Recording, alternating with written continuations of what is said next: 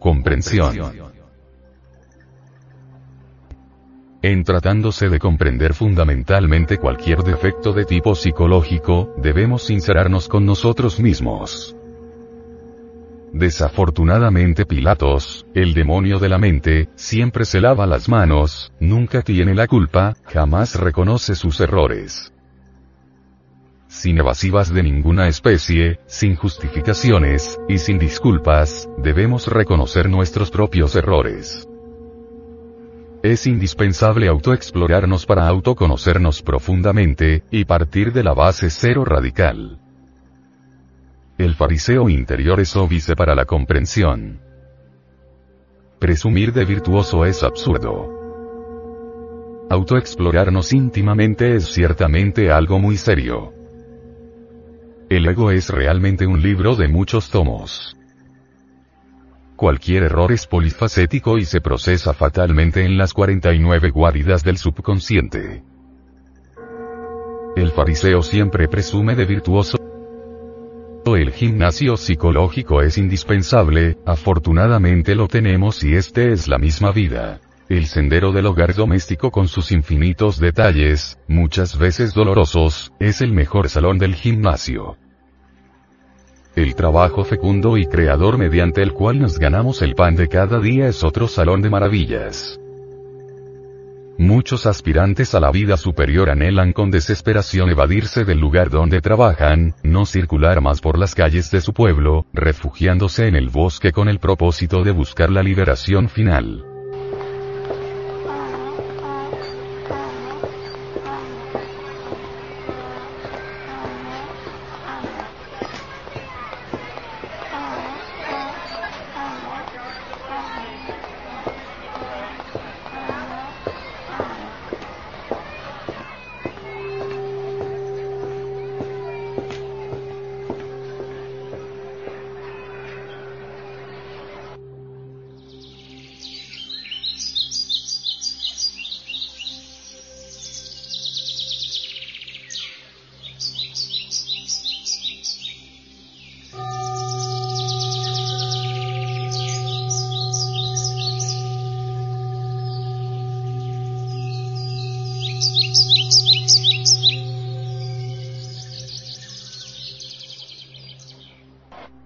Esas pobres gentes son semejantes a los muchachos majaderos que huyen de la escuela, que no asisten a clases, que buscan escapatorias.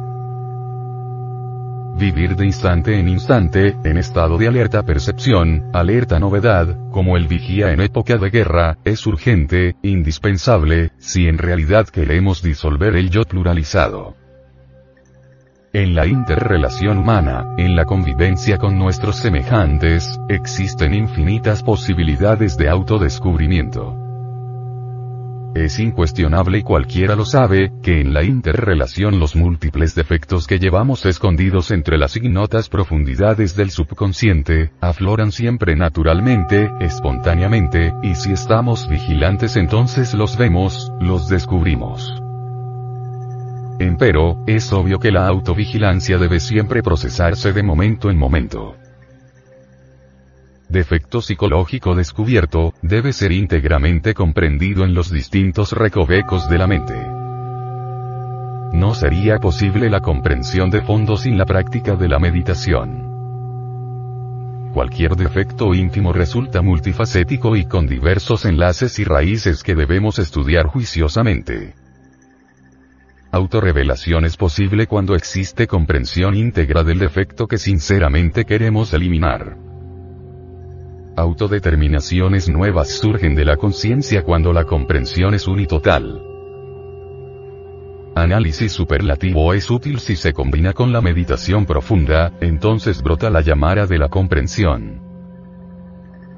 La meditación es fundamental para comprender el ego. La disolución de todos esos agregados psíquicos que constituyen el ego se precipita si sabemos aprovechar hasta el máximo las peores adversidades.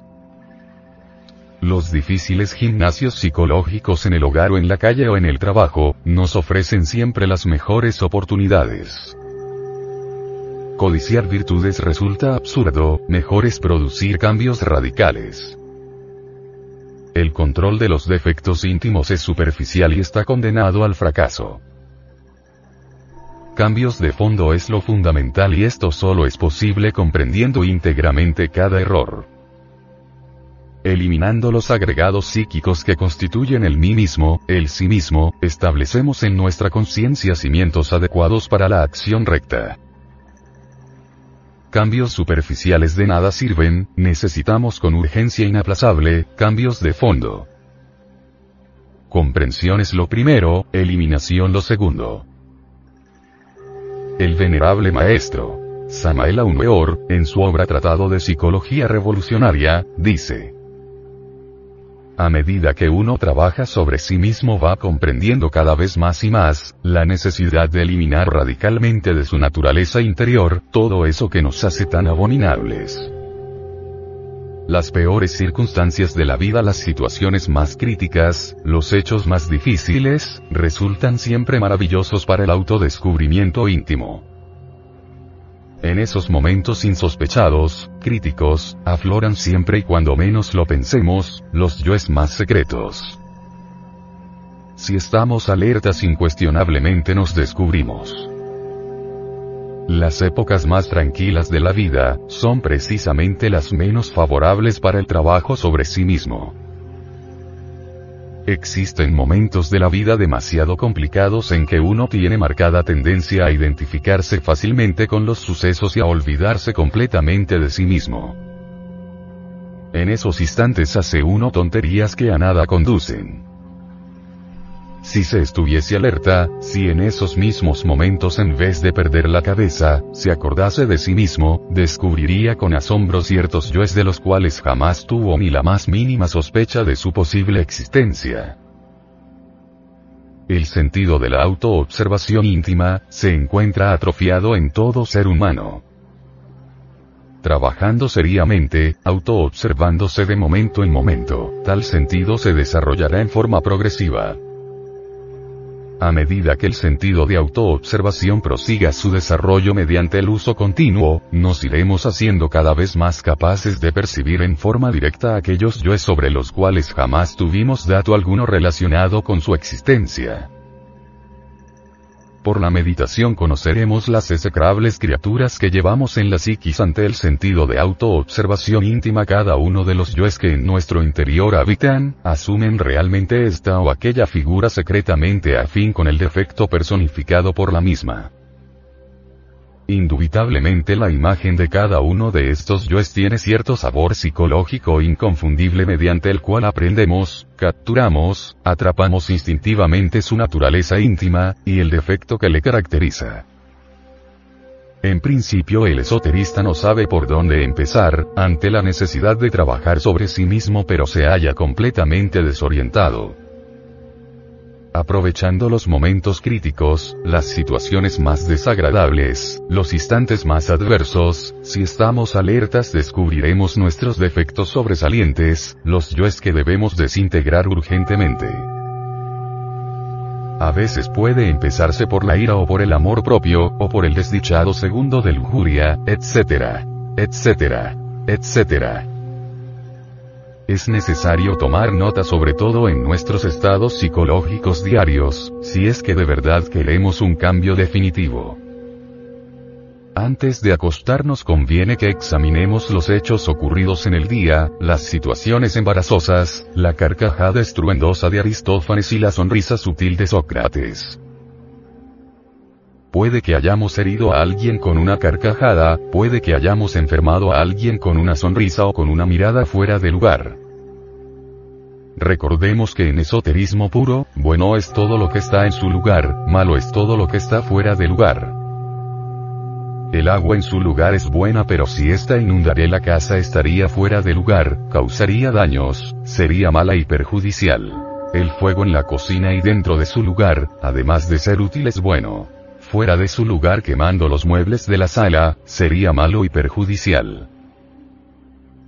Cualquier virtud por santa que sea, en su lugar es buena, fuera de lugar es mala y perjudicial.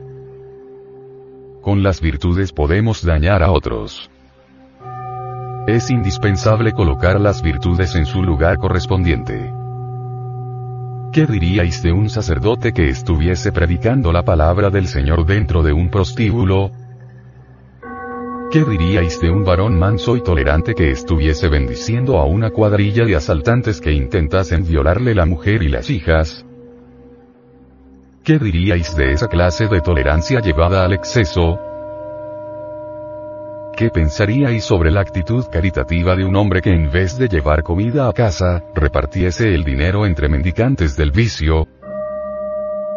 ¿Qué opinaríais sobre el hombre servicial que en un instante dado prestase un puñal a un asesino? Recordad querido lector que entre las cadencias del verso también se esconde el delito. Hay mucha virtud en los malvados y hay mucha maldad en los virtuosos aunque parezca increíble dentro del mismo perfume de la plegaria también se esconde el delito. El delito se disfraza de santo, usa las mejores virtudes, se presenta como mártir y hasta oficia en los templos sagrados.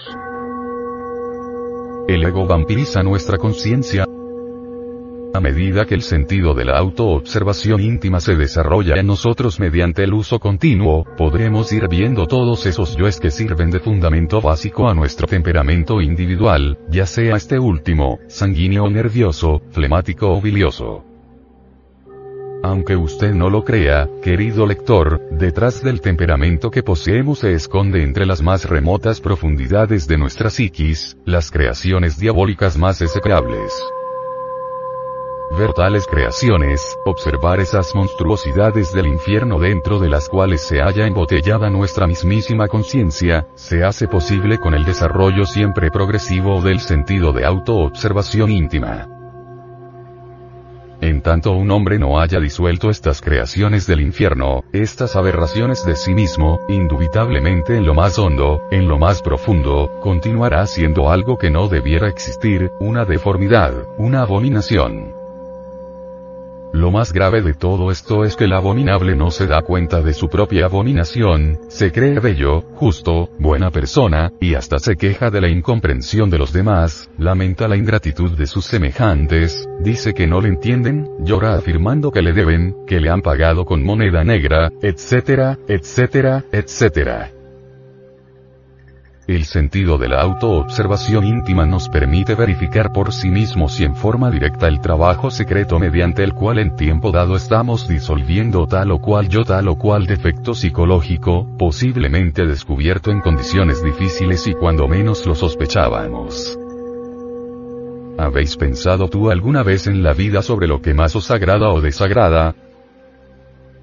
¿Tú, habéis reflexionado sobre los resortes secretos de la acción, ¿Por qué queréis tener una bella casa? ¿Por qué deseáis tener un coche último modelo? ¿Por qué queréis estar siempre a la última moda? ¿Por qué codiciáis no ser codicioso? ¿Qué es lo que más te ofendió en un momento dado? ¿Qué es lo que más os halagó ayer? ¿Por qué os sentisteis superior a fulano o a fulana de tal, en determinado instante? ¿A qué hora te sentisteis superior a alguien? ¿Por qué te engreísteis al relatar tus triunfos? ¿No pudisteis callar cuando murmuraban de otra persona conocida? ¿Recibisteis la copa de licor por cortesía? Aceptaste fumar tal vez no teniendo el vicio, posiblemente por el concepto de educación o de hombría. ¿Estáis tú seguro de haber sido sincero en aquella conversación? Y cuando te justificas a ti mismo, y cuando te alabas, y cuando cuentas tus triunfos y los relatas repitiendo lo que antes dijiste a los demás, comprendiste que eras vanidoso, el sentido de la autoobservación íntima, además de permitirte ver claramente al yo que estáis disolviendo, te permitirá también ver los resultados patéticos y definidos de tu trabajo interior.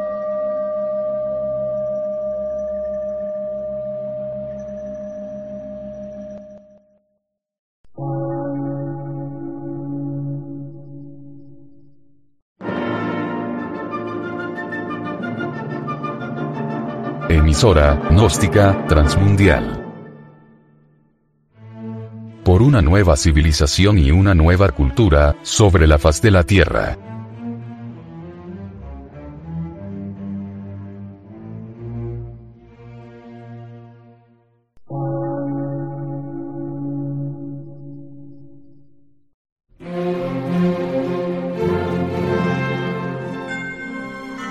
Medio de radiodifusión. Científico, artístico, místico y filosófico. De la Asociación Colombiana de Centros de Estudios Gnósticos, Antropológicos, Psicológicos y Culturales. A. C.